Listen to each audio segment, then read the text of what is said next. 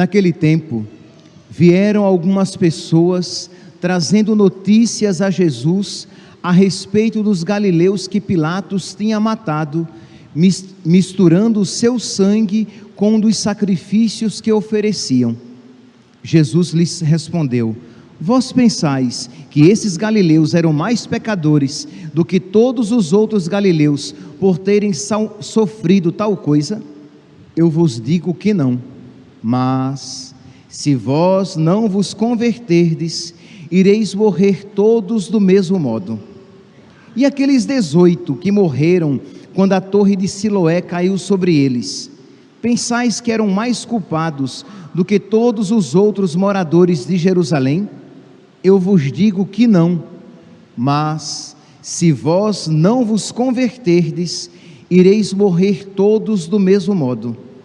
E Jesus contou esta parábola. Certo homem tem uma figueira plantada na sua vinha. Foi até ela procurar figos e não encontrou. Então disse ao vinhateiro: Já faz três anos que venho procurando figos nesta figueira e nada encontro. Corta-a. Por que está ela inutilizando a terra? Ele, porém, respondeu: Senhor, deixa a figueira ainda este ano. Vou cavar em volta dela e colocar adubo. Pode ser que venha dar fruto. Se não der, então tu a cortarás. Palavra da salvação.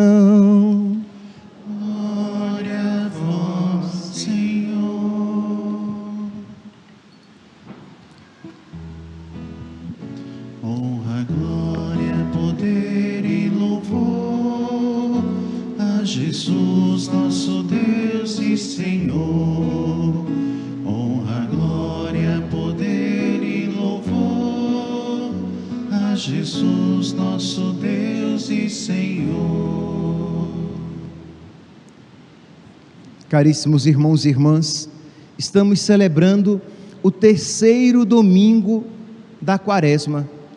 E o tema da liturgia de hoje é, inequivocamente, o tema da conversão. A liturgia nos chama a conversão, tema tão propício neste tempo da quaresma, porque afinal de contas é para isso que nós fazemos as práticas quaresmais. Por que é que nós estamos fazendo penitência? Por que é que nós estamos rezando um pouco mais? Por que é que nós estamos praticando a caridade? Para que nós nos convertamos. Lembremos-nos, o tempo da quaresma não é um tempo que porque que nós praticamos estas obras quaresmais simplesmente por praticá-las, isto é, ah, durante a quaresma eu vou fazer uma prática de penitência, sei lá, eu vou, né, aquela prática sobre a qual eu já falei, eu vou dormir em cima de tarraxas. Nossa, imagine, dormir em cima daquelas tarraxinhas quentes, em brasa. Durante a quaresma, eu vou rezar todos os dias um livro da Bíblia, isto é, um livro por dia. E durante a quaresma eu vou é, dar, fazer um, ato, um grande ato de caridade. Mas por quê? Porque eu vou fazer. Não, não é simplesmente realizar esses atos por realizá-los e continuar com todas as práticas antigas, né, normalmente, isto é, concomitantemente as suas práticas quaresmais, você continua com o seu pecado. Não, o objetivo não é esse. O objetivo é você vai escolher algumas práticas quaresmais e enquanto as pratica, né, enquanto você, durante esses 40 dias, vai se entregando a essas práticas quaresmais, você vai pedindo a Deus que lhe conceda forças de vencer os seus pecados. Você vai pedindo a Deus que lhe conceda forças de você abandonar o erro. Você vai pedindo a Deus que lhe conceda a força de se converter, de amar o próximo, de perdoar, de ser mais generoso, de ser mais maleável nas mãos de Deus, de ser mais dócil à vontade de Deus, às inspirações de Deus. Então, o objetivo é a conversão, a metanoia. Né? A palavra conversão no grego vem desta palavra, metanoia, que significa mudança de mentalidade, que nós precisamos deixar de pensar como o mundo e começar a pensar como Deus. Meta, mudança, nos mente. Então, metanoia é mudança de mente, mudança de mentalidade, mudança de maneira de ver a vida. Não apenas de praticar coisas, não é apenas mudança de atitudes, mas mudança, nós diríamos o que?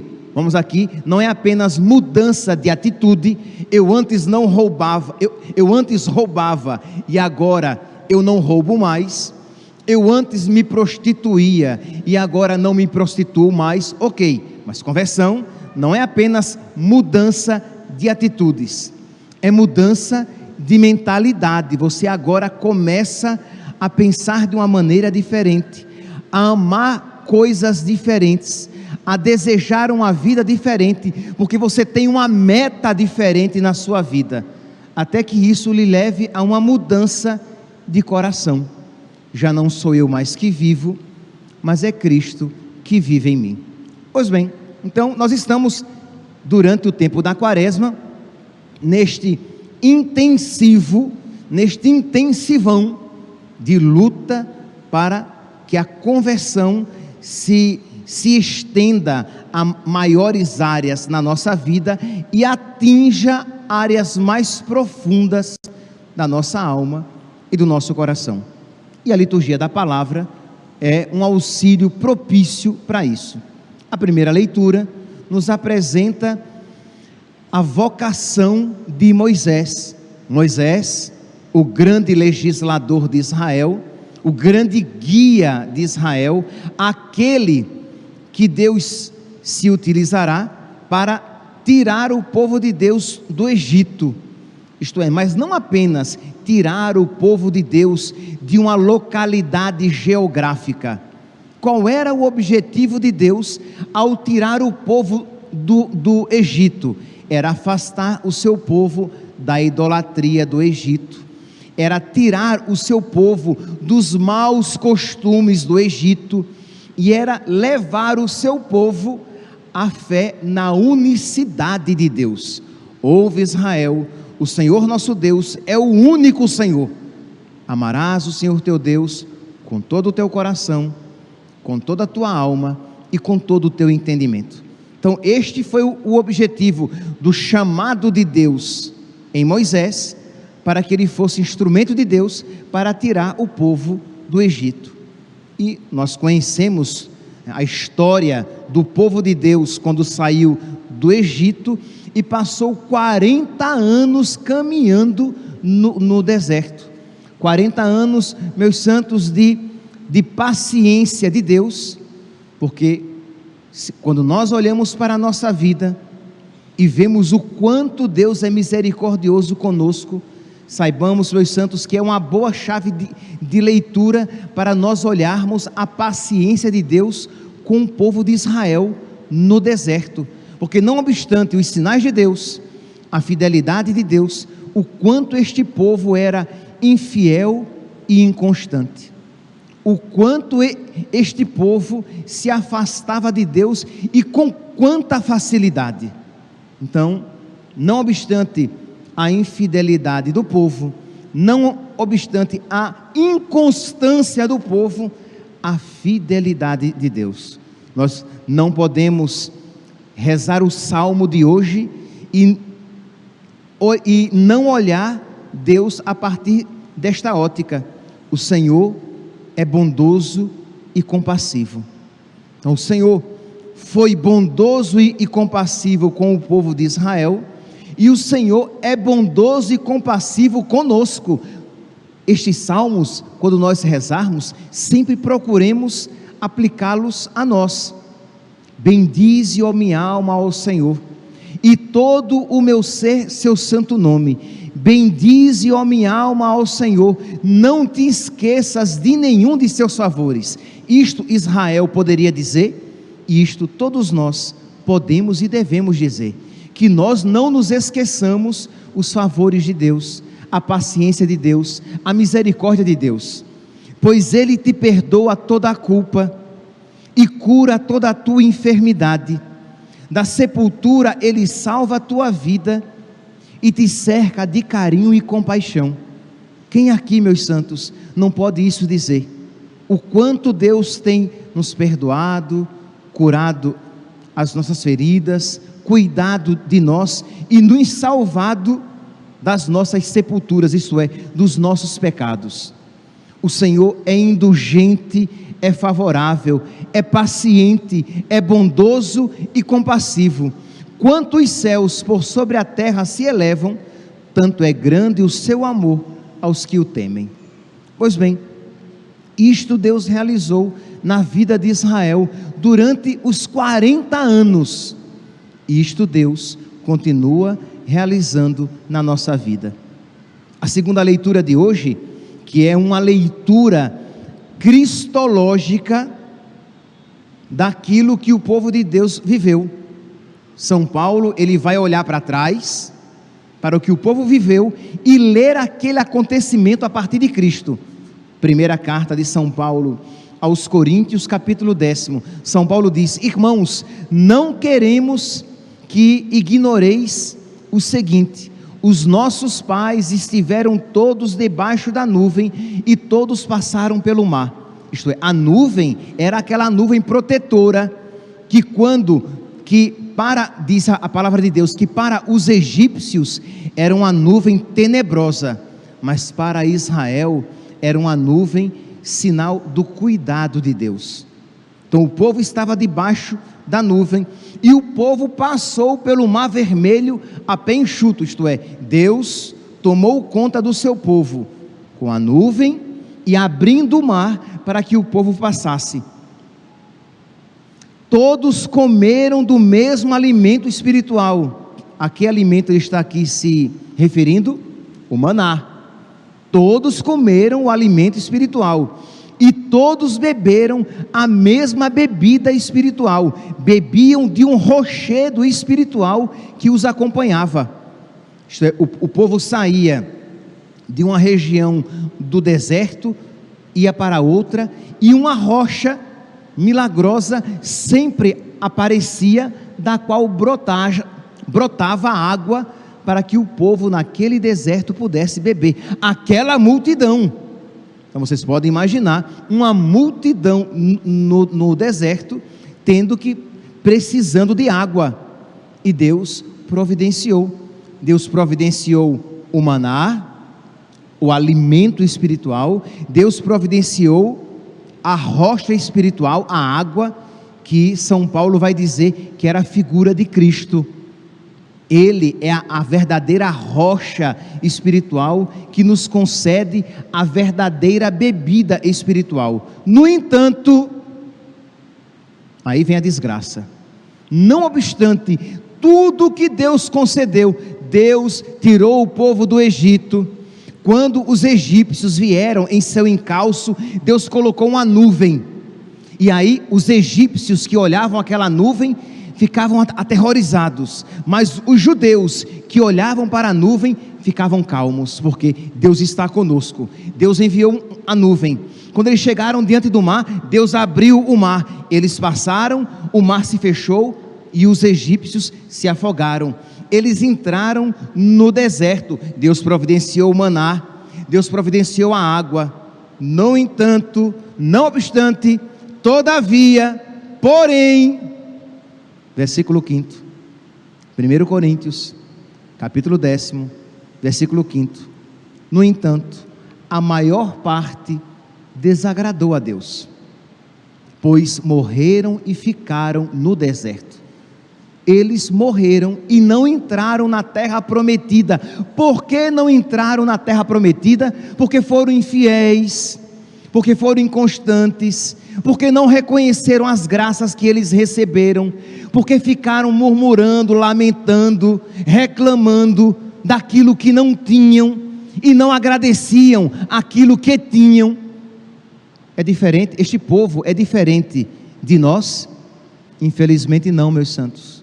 Infelizmente, nós não somos muito diferentes deste povo. Nós somos expertos em reclamar porque não temos isto e aquilo, e somos ingratos o suficiente para não reconhecermos o quanto Deus nos dá. Meus santos, se nós tivéssemos fé, nós iríamos ser gratos a Deus por toda a vida, pelo fato de Deus nos fazer seus filhos no dia do nosso batismo, pelo fato de Deus nos concedermos a Eucaristia, seu corpo, sangue, alma e divindade. É porque você não tem fé, é porque o seu coração é como um nós, duro, fechado. Então, seu coração é assim, um coração de pedra, e você não se abre para reconhecer: meu Deus, eu não mereço receber o teu corpo, sangue, alma e divindade. Imagine, se Deus me desse toda a riqueza do mundo, não se equipararia à Eucaristia. Se Deus me desse toda a saúde e beleza, e ciência, e sabedoria, e sucesso, e poder que o mundo pode oferecer, não se equipararia à Eucaristia. Mas porque a nossa fé é xoxinha, é do tamanho de uma semente de, de mostarda, nós ficamos apegados e si, apegados aos nossos problemas e ensimesmados no nosso sofrimento e não agradecemos a Deus tantas, tanta misericórdia a nós concedida. Pois bem, este povo então, não obstante tudo isso, desagradou a Deus e não entrou na terra prometida. Diz a palavra que de todo o povo de Deus que saiu do Egito, todo o povo de Deus, milhares de pessoas, de todo o povo de Deus, só dois entraram na terra prometida. Dizer, daqueles que tinham saído, os filhos deles entraram, mas eles morreram. Só dois, Josué e Caleb. O resto morreu. Morreu e foi enterrado no deserto, não entrou na terra prometida. Os filhos deles entraram, mas eles morreram. Por quê? porque foram infiéis. Nós queremos isso para nós? Nós iremos também, meus santos, olhar esses maus exemplos e segui-los, ou nós iremos olhar para os exemplos dos santos e seguirmos nós os exemplos dos santos? Por quê? Porque se o povo de Deus foi alimentado pelo foi sustentado pelo alimento espiritual, o maná, e saciou a sua sede com a bebida espiritual da rocha, nós temos muito mais. Nós temos a bebida espiritual da graça que Deus, é, que Deus nos concede. E nós temos o alimento espiritual que é a Eucaristia. Nós temos muito mais. Então, nós precisamos perseverar. Nós precisamos pedir a Deus que nos conceda a graça para que nós, pensando, ah, não, imagine, a mim me foi dada a Eucaristia, a mim me foram dados os sacramentos. Imagine, os sacramentos estão à minha disposição. Eu sou povo de Deus, eu estou na igreja todo domingo. Eu estou na igreja, se não até todos os dias eu estou, eu estou na igreja. Então, salvação garantida. Hashtag céu. Hashtag céu. Te espero lá. Porque imagine, eu sou católico, eu sou batizado, eu sou crismado, eu sou ordenado padre, hashtag céu. Né? Eu sou ordenado, eu celebro missa todo dia. Eu vou à missa todo dia, eu me confesso frequentemente. Mas o povo de Deus poderia dizer isso. Olha, nós somos tirados do Egito uma nuvem nos acompanhava. Os egípcios, com seus carros e cavalos, morreram afogados no mar. Deus abriu o mar para que nós passássemos a pé enxuto. Deus nos concedeu o maná, as codornizes, que, hoje, que o texto não fala, mas concedeu-nos condornizes, pássaros, para que nós nos alimentássemos, e uma rocha que nos acompanhava, dando-nos água. Imagine, nós somos povo de Deus, terra prometida garantida. E terra prometida não foi garantida. Meus irmãos, a salvação não está garantida. E eu digo isso não para incutir terror, mas para incutir responsabilidade. São Paulo, quando olha para trás e faz essa leitura espiritual, né, que, que lê os eventos do povo de Deus, São Paulo diz o que? Olha, cochilou o cachimbo cai. Não, ele não diz isso não, mas ele diz isso. Ele diz: olha, quem está de pé, cuidado para não cair. 1 Coríntios, capítulo décimo, versículo 12. Portanto, versículo 12: Portanto, quem julga estar de pé, tome cuidado para não cair. Quem diz, eu estou na igreja, cuidado para não se perder. Eu sou batizado, crismado, primeira comunhão, missa frequente, cuidado para não ir para o inferno. Porque, não obstante tudo isso, o que Deus lhe concedeu, não obstante as graças que Deus concedeu, não obstante todos os méritos de Cristo que o Senhor coloca à nossa disposição, nós podemos cair na ingratidão do povo de Deus, naquela ingratidão que o povo de Deus cometeu e ficar fora da verdadeira terra prometida. Não por maldade de Deus, não por falta de graça de Deus, mas por nossa desgraça, por nossa miséria, porque meus santos, nós somos ruins. E nós precisamos isso reconhecer para que supliquemos a Deus que mude o nosso coração. Porque se nós nos perdermos e Deus nos livre, e digo isso para vocês, digo isso para mim e digo para aqueles que acompanham pelas redes sociais: se nós nos perdermos no inferno, perder-nos-emos por culpa própria. Nos perderemos por culpa própria, não por falta de graça que Deus tenha concedido a nós.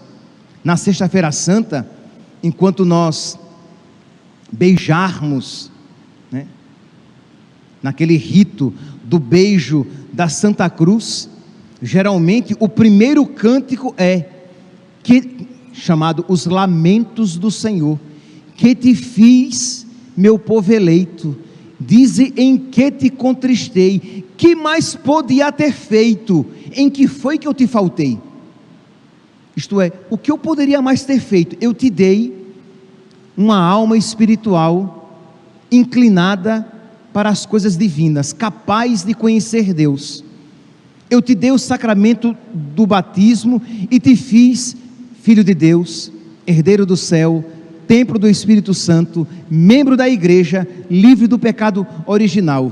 Eu te dei o meu corpo, sangue, alma e divindade.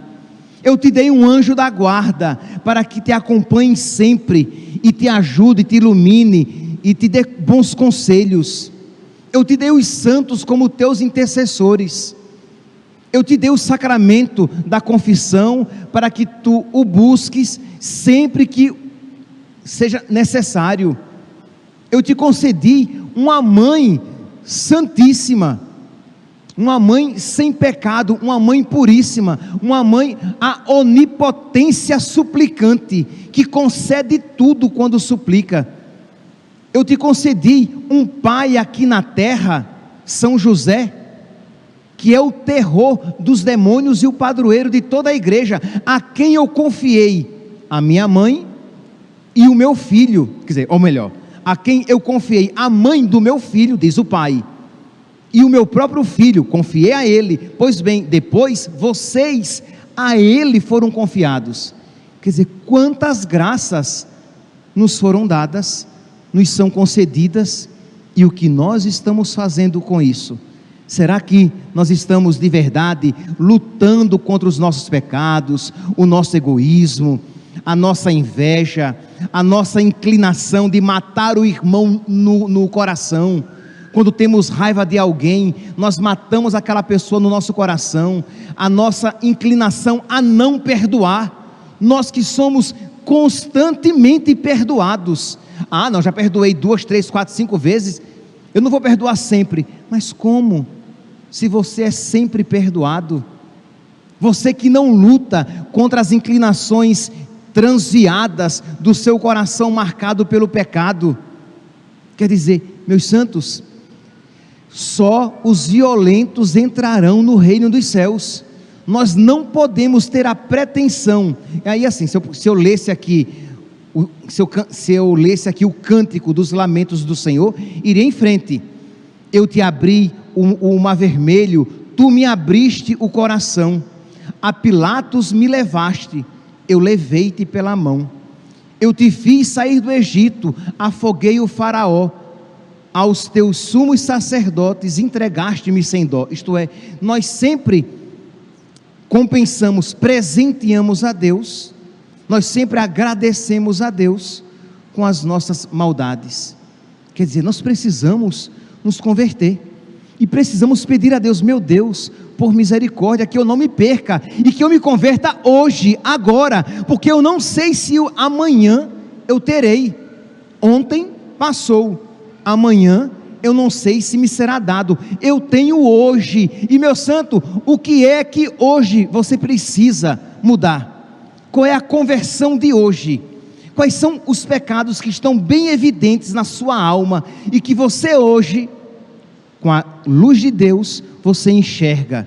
Que hoje Deus diz: minha filha, isso me entristece isso me desagrada. E o que desagrada a Deus é aquilo que faz mal a nós. Não é que Deus é um Deus voluntarioso e que não gosta de uma coisa porque não gosta. Não, Deus se entristece com aquilo que é desgraça para nós. Então, quando Deus diz, isso me entristece, é porque isso é mal para nós. Então, o que é que é mal em você e do qual você precisa se desapegar?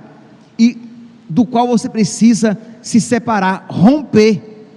Peça a Deus e se esforce. Não pense você que você vai entrar no céu sem se esforçar, sem colaborar com a graça. Deus nos concede a graça, mas nós precisamos colaborar com a graça. O Deus que te criou sem ti, não quer te salvar sem ti. Então Deus quer a nossa colaboração. Então qual é a sua colaboração? Quais são os erros da sua vida? Quais são os pecados com os quais você está compactuando? Quais são os pecados em que você está servando, que você está criando no seu coração? Isso será morte para você. E se você, meu santinho, no final da vida, se desgraçar eternamente no inferno, a culpa será sua não lhe faltou graça alguma. Foi porque você foi miserável, desgraçado, egoísta, apegado e preguiçoso, apegado aos seus pecados e preguiçoso de lutar e colaborar com a graça de Deus, que você se lançou eternamente no lago de fogo, no inferno. Então nós precisamos então suplicar a Deus, Senhor, concede-me esta graça no evangelho de hoje, Jesus faz esta mesma leitura espiritual. Lembra? São Paulo olhou para trás, olhou para os acontecimentos do povo de Deus e fez uma leitura, uma leitura cristológica, uma leitura espiritual. Jesus vê as desgraças do seu tempo e faz uma leitura espiritual. Diz aqui: naquele tempo, vieram algumas pessoas trazendo notícias a Jesus a respeito dos galileus que Pilatos tinha matado, misturando o seu sangue com o sangue dos sacrifícios que ofereciam. Isso era uma desgraça para um, um judeu. Imagine, mataram aqueles galileus e misturaram o sangue daqueles galileus com os sangues das vítimas oferecidas por eles. Então era uma profanação, uma desgraça. Para uma desgraça dessa acontecer, eles devem ter cometido um pecado muito grave. É essa muitas vezes a nossa mentalidade. Imagine uma pessoa está completando o ano e aí no dia do aniversário dela, ela andando na rua, um raio cai em cima dela, prá! E a espatifa a destrói. Ela morre carbonizada, eletrocutada. Aí disse, gente, ela cometeu algum pecado. Imagine, no dia do aniversário dela, Um raio cai na cabeça dela. Tinha até uma pessoa do lado, a pessoa do lado ficou ilesa. Só ela morreu. Ela cometeu algum, algum pecado. Foi um castigo. E nosso Senhor diz: Vocês pensam que esses galileus que morreram com o sangue misturado com, com o das vítimas, eles são mais pecadores do que todos os outros galileus? Não são, não, tá? Mas se vocês não se converterem, vocês perecerão todos do mesmo modo. E nosso Senhor acrescenta: e aqueles 18 sobre os quais a torre de Siloé caiu, vocês estão achando que eles eram mais pecadores do que todos os outros habitantes de Jerusalém? Não eram, não, tá? Mas se vocês não se converterem, vocês morrerão todos do mesmo modo. Então, é você fazer uma leitura espiritual, você olha os acontecimentos tristes na vida das pessoas e diz: Isso parece uma desgraça.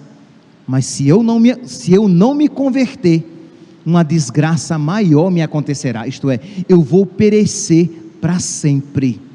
Percebe? Você ler tudo a partir da ótica de Deus, ler tudo a partir de uma luz espiritual e, e, fazer com que tudo, de alguma maneira, chame você à conversão. Ora, quando Jesus disse isso aos discípulos, eu não tenho dúvida que até os que não tinham barba colocaram na de molho.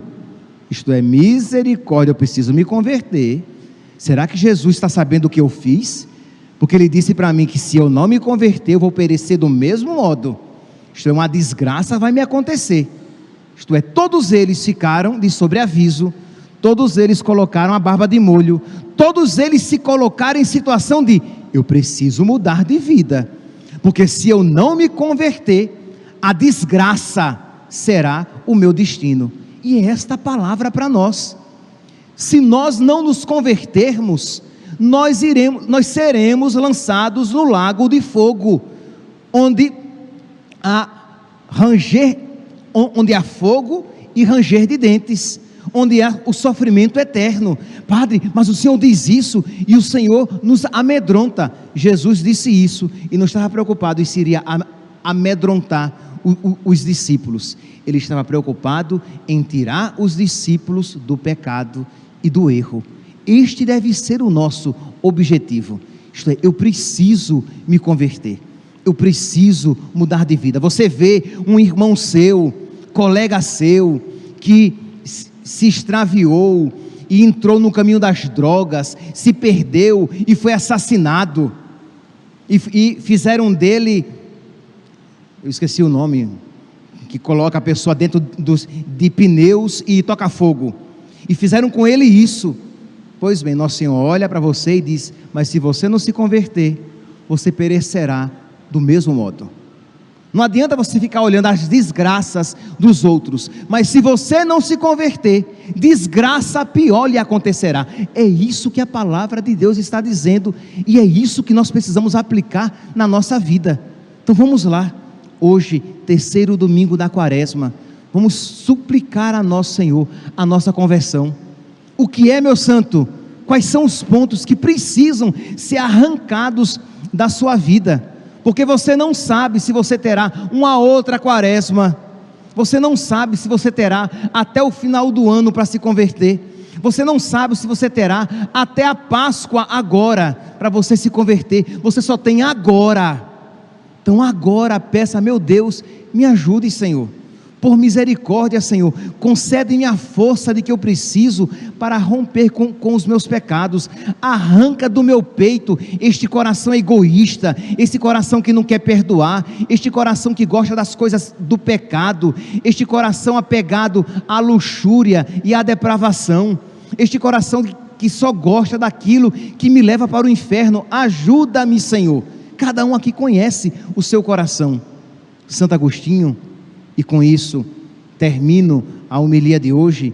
Santo Agostinho rezando sobre a sua própria vida. Imagine, Santo Agostinho de Hipona, aplicando a palavra de Deus sobre a sua própria vida, ele dizia: Voltai-vos para mim, Senhor, e livrai minha alma, fazei que eu me converta.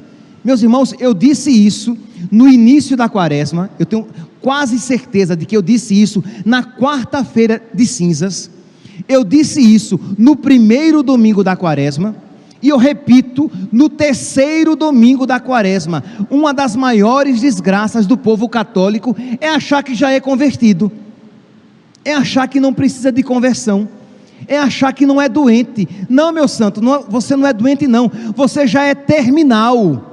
Você é um desgraçado, e se você não reconhecer isso, você não suplicará a graça de Deus.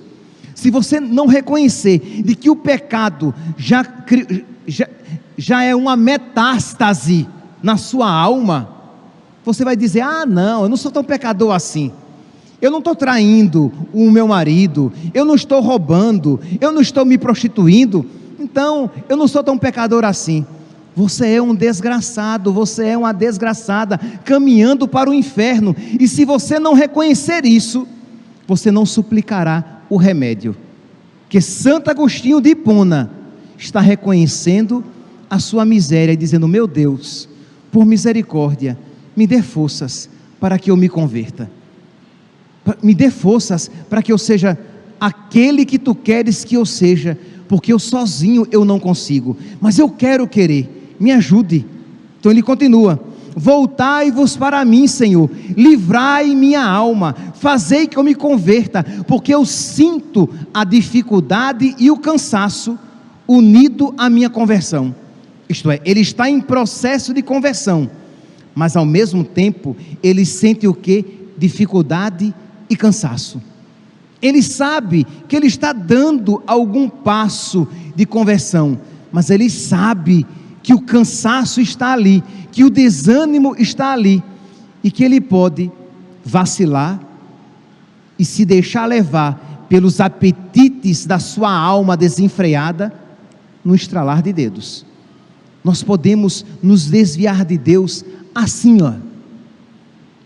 Quem está de pé, cuidado para não cair, diz São Paulo.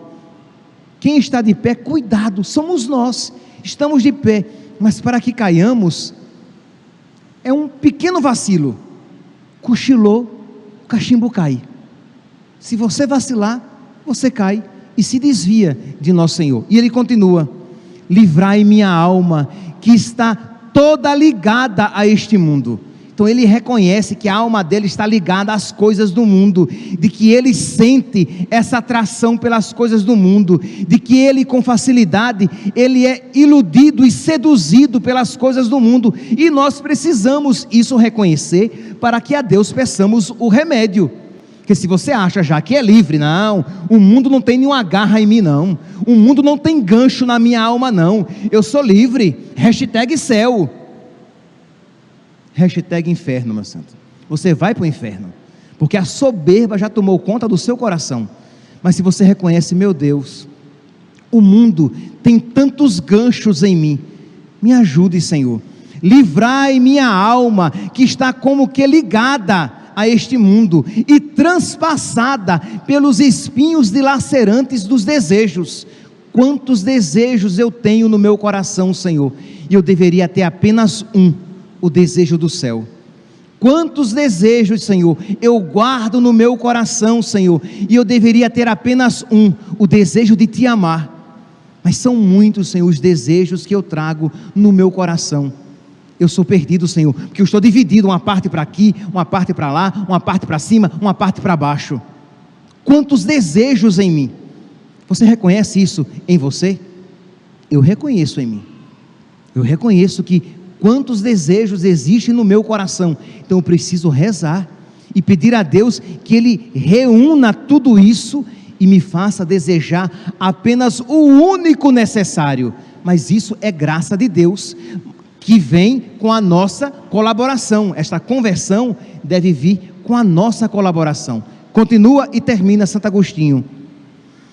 Quantos a minha alma está transpassada por espinhos dilacerantes de desejos, no mesmo momento em que se converte. Isto é, no mesmo momento em que eu me converto, vários desejos desordenados estão no meu coração. Isto é, existe um processo de conversão, mas os desregramentos estão ali presentes.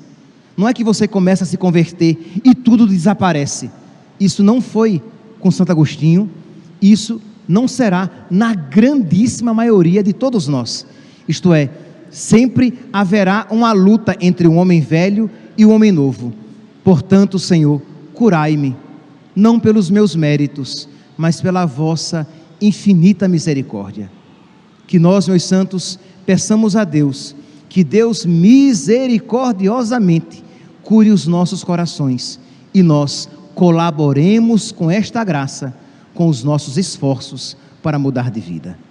Louvado seja nosso Senhor Jesus Cristo, para sempre seja louvado.